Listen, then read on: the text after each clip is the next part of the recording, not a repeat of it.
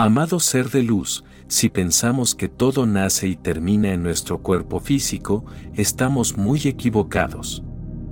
De hecho, poseemos más de un cuerpo, poseemos siete y cada uno de ellos tiene una función específica para ayudarnos en nuestro sendero de vida. El primer cuerpo, el cuerpo físico, es conocido por todos. Es el cuerpo más denso, lo podemos ver y tocar, está conformado por células organizadas en tejidos y órganos. El segundo cuerpo es el cuerpo emocional, también llamado astral. En él residen nuestros deseos e impulsos que muchas veces son contradictorios. Por ejemplo, si queremos una cosa y otra opuesta y nos atascamos en este nivel, esa lucha interna crea una fricción con consecuencias dañinas para la persona y su medio ambiente. En este nivel, no ha entrado todavía la razón, sino solo el deseo, quiero, no quiero, quiero, no puedo. Por otro lado, el cuerpo emocional tiene la misma forma que el físico, aunque menos denso, y consta de vórtices de energía, los chakras. Aquietar el cuerpo emocional es importante para no dejarnos llevar por el impulso. Pero recuerda, aquietar no significa reprimir, sino ligar, alinear. Luego tenemos el cuerpo mental, que se divide en un cuerpo mental inferior y en un cuerpo mental superior. La forma de funcionamiento del cuerpo mental inferior es el intelecto. Este cuerpo, más sutil que el emocional, nos permite pensar, discriminar, valorar, catalogar, organizar, está relacionado con el pensamiento lineal y con las funciones del hemisferio izquierdo del cerebro. El cuerpo físico, el emocional y el mental inferior se conocen también como niveles de integración y constituyen la personalidad.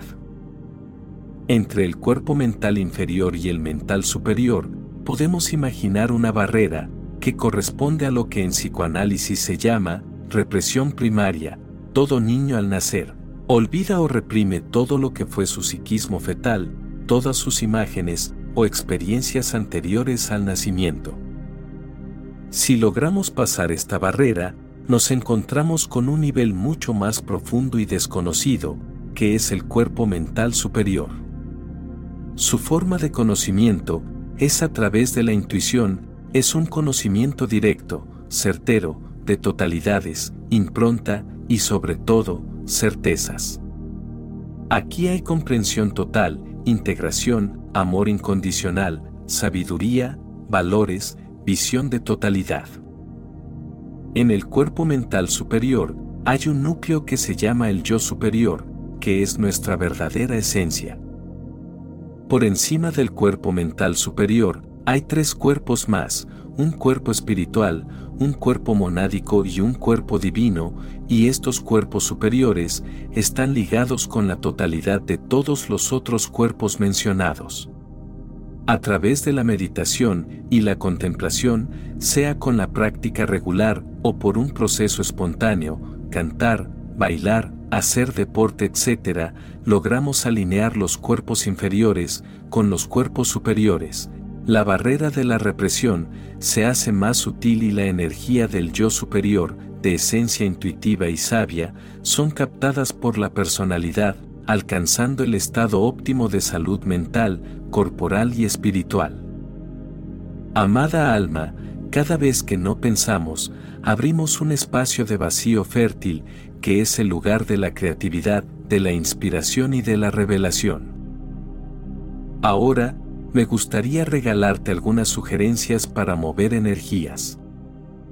Cuando una persona mueve energías desde los estados emocionales negativos, desesperación, miedo, odio, ira, reclamos, tristeza, la conciencia cósmica atiende el llamado. Pero debemos estar atentos, porque estamos clamando la energía desde un estado de carencia y no de abundancia.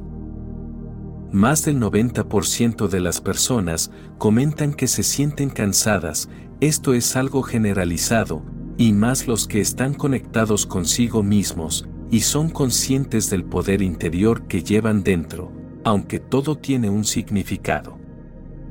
Realmente, hubo una inyección energética muy fuerte para elevar nuestra conciencia como humanidad y a todos nos han ocurrido durante estos últimos meses muchas cosas, cambios, transformaciones y situaciones fuertes, que nos han llevado a elevar nuestra frecuencia, a subir un nivel en nuestra conciencia.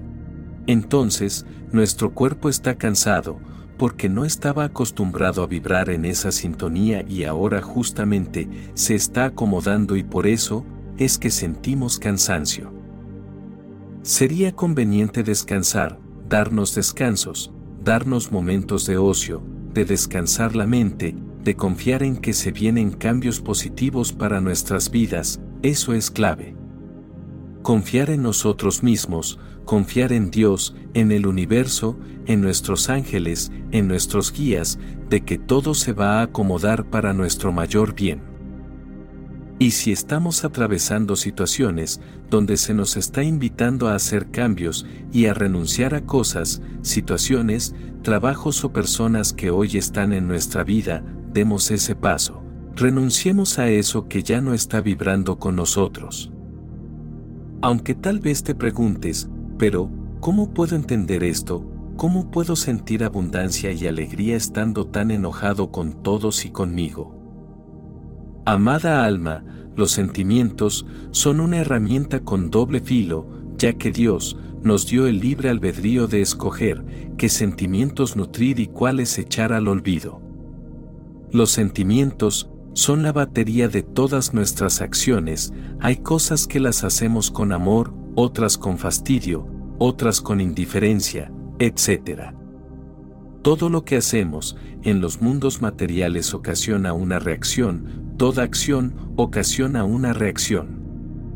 Cuando movemos algo en la red de Indra, el supuesto espacio vacío ocasiona una reacción en cadena. Y si le ponemos una emoción intensa, esa reacción genera ondas más grandes, es decir, viajan con fuerza, si ese movimiento que hacemos va dirigido a alguien con nombre y apellido, no dudes ni un segundo, en que eso le llega en su momento perfecto.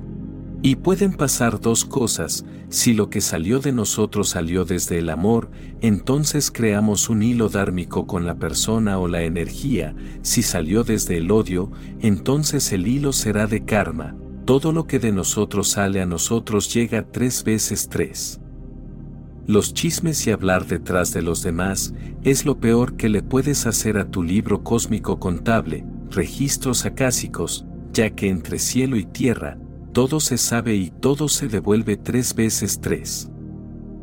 Solo me gustaría sugerir que si lo que tenemos que decir es malo, digámoslo solo desde el amor en privado, y a la persona que le corresponde, o gritemos en soledad a la Madre Tierra, ella es una transmutadora nata. Si lo que tenemos que decir es bueno, digámoslo también frente a la persona y delante de muchos, esto generará dharma instantáneo para todos.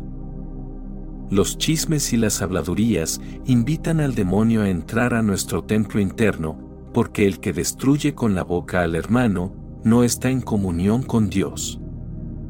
La fuente del uno, o lo que llamamos Dios, universo, cosmos, mente cósmica, es muy, muy exacta con esta regla de acción y reacción. Cuando un ser se siente insatisfecho con los regalos de Dios y no hace más que pedir, exigir, quejarse, sentirse ofendido por lo que atrae, enjuiciar en vez de revisarse, entonces activa un hilo kármico con la fuente, aunque la fuente es solo un espejo de nuestra energía, si pedimos, debemos estar bien preparados para recibir lo que pedimos, sobre todo si exigimos.